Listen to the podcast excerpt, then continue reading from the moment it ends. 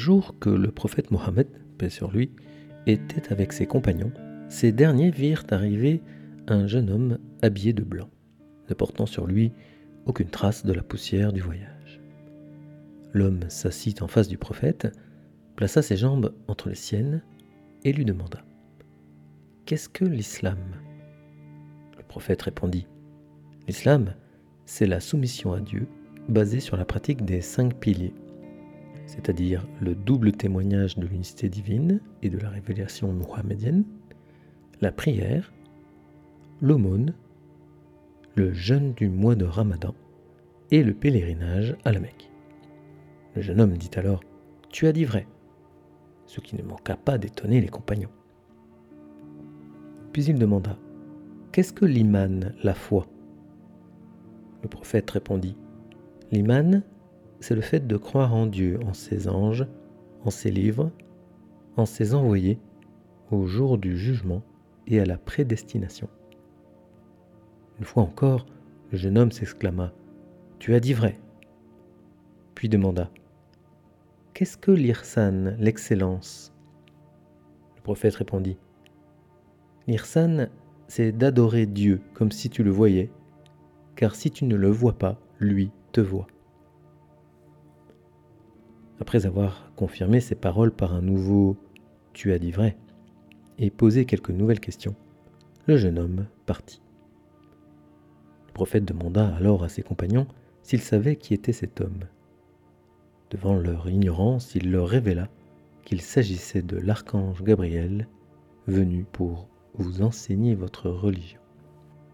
À travers ce célèbre hadith apparaissent trois niveaux d'expérience et de compréhension de la réalité divine. La soumission à la loi ou le respect de l'écorce et de la forme des choses, la foi ou la compréhension de la chair et du contenu de la religion, et enfin l'excellence ou le noyau central que constitue la prise de conscience de la présence divine. Pour atteindre le noyau, il faut traverser l'écorce, disait maître Eckhart. Le fruit est constitué d'une écorce, la loi, d'une chair, la foi, et d'un noyau, l'esprit.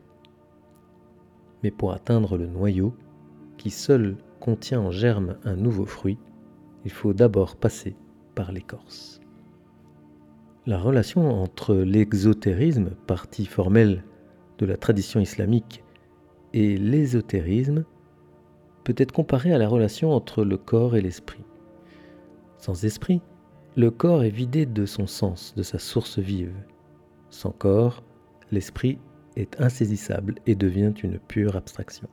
Or, nous ne sommes pas de purs esprits enracinés dans un espace et dans une temporalité, nous possédons un corps et une âme en perpétuelle interaction. Il suffit de voir à quel point le fait d'être fatigué ou affamé peut parfois altérer notre patience ou notre bonne humeur.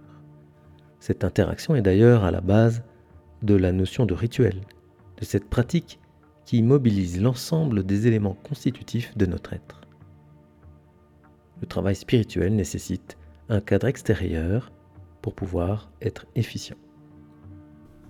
Pour le disciple, les pratiques de l'islam constituent le prolongement dans les actes de son cheminement spirituel. Sidi Hamza, précédent guide et père du guide actuel de la voie Bouchishia, Sidi Jamal, explique ceci de la manière suivante. Le respect des prescriptions de l'islam joue le même rôle que la cire qui constitue le bouchon d'une bouteille et qui empêche le liquide de se répandre au dehors. Un récipient peut être rempli d'eau, mais si son fond est éventré, tout le liquide s'échappe. On aura beau essayer de le remplir à nouveau, si le fond est troué, rien ne pourra se conserver. Cette image illustre la situation du disciple qui n'applique pas ces principes. Le secret spirituel est cette eau dont la pratique du dhikr permet de remplir le cœur du disciple. Si la bouteille que représente son corps ne possède pas de bouchon ou pas de fond, il ne pourra pas conserver cette eau durablement. Quelle que soit l'intensité de ce qu'il aura pu goûter, il devra se résoudre à s'en séparer. L'application pratique de ces principes réside essentiellement dans le respect des cinq piliers de l'islam.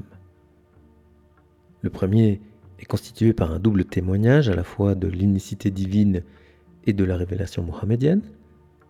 Il s'agit d'affirmer qu'il n'y a pas de Dieu sinon Dieu et que Mohammed est son envoyé, c'est-à-dire que Dieu est unique et qu'il existe un chemin de retour vers lui, qui nous a été indiqué par l'exemple du prophète Mohammed.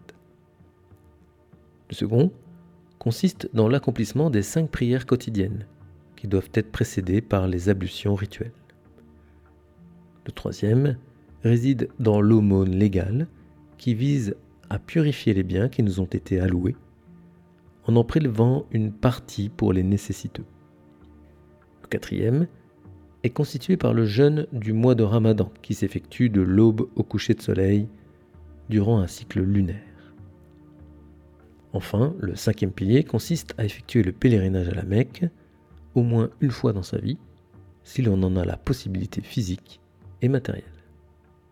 Il faut insister sur le fait qu'il ne s'agit pas ici de s'imposer des contraintes, mais de prendre conscience intérieurement de la nécessité de mettre en place progressivement, chacun à son rythme, des règles qui nous permettront de conserver ce que l'on a reçu et de recevoir davantage. Comme il est dit dans le Coran, Dieu veut la facilité pour vous, il ne veut pas pour vous la contrainte. Tout dépend aussi de l'endroit où chacun entame sa quête. Si une personne d'origine musulmane s'engage dans la voie, l'application des préceptes de l'islam pourra lui sembler facile et en quelque sorte naturelle. Par contre, pour un occidental, par exemple, qui a priori ignore tout de ces pratiques, il est évident que les choses devront se faire d'une manière plus progressive, ne serait-ce que parce qu'il aura tout à apprendre et que ces rites seront entièrement nouveaux pour lui. L'accent est donc mis sur la nécessité de se diriger à terme vers une pratique respectueuse des obligations et des interdits de la religion, tout en faisant ressortir la prééminence de l'esprit sur la lettre, en ce qui concerne l'application de ses commandements. Pour illustrer ce propos, on peut mentionner l'histoire de cet homme qui était venu prier dans la mosquée où se trouvait le prophète. L'homme terminait sa prière lorsque un des compagnons du prophète s'aperçut qu'un des mouvements de la prière n'avait pas été correctement exécuté. Il exhorta l'homme à refaire sa prière selon la lettre, et celui-ci s'exécuta. Sa seconde prière terminée, l'homme se tourna vers le compagnon qui l'avait interpellé et lui demanda À ton avis, laquelle de mes deux prières a été agréée par Dieu? La seconde, évidemment, puisqu'elle seule a été accomplie selon la règle, répondit celui-ci. Eh bien moi, lui dit l'homme, je crois que c'est la première qui a été agréée, car celle-ci, je l'ai faite pour Dieu, tandis que la seconde, je l'ai faite pour toi. Le prophète qui avait assisté à la scène confirma cette réalité. L'intention reste donc primordiale. Comme l'indique Ibn Atallah, les œuvres sont des formes mortes. La vie y pénètre par le secret de l'intention pure. C'est l'état d'esprit intérieur, la réalité de la conscience intime qui accompagne l'action, qui anime véritablement celle-ci et lui donne son sens le plus profond. Il est intéressant de constater que le terme arabe sharia qui est utilisé pour désigner la loi religieuse, possède aussi le sens de chemin. L'esprit de la charia consiste en réalité à se rapprocher le plus possible de l'état qui était le nôtre lors de la création de l'homme, c'est-à-dire à retrouver peu à peu la conformité avec notre modèle adamique. Il s'agit donc d'un cheminement, d'une mise en conformité progressive qui va nous permettre au fur et à mesure que l'on se purifie de recevoir davantage. Pour finir, il est important de préciser que pour ce qui concerne les règles sociales et du vivre ensemble, il est clairement établi que chacune et chacun doit respecter les lois du pays dans lequel il se trouve. Les principes de la laïcité française, par exemple, sont tout à fait compatibles avec les principes énoncés. Ceci dit, Sidi Jamal conseille de plus à tous ses disciples de se comporter en bon citoyen dans tous les pays dans lesquels il réside. Ce comportement constitue aussi en lui-même une forme de respect de la charia.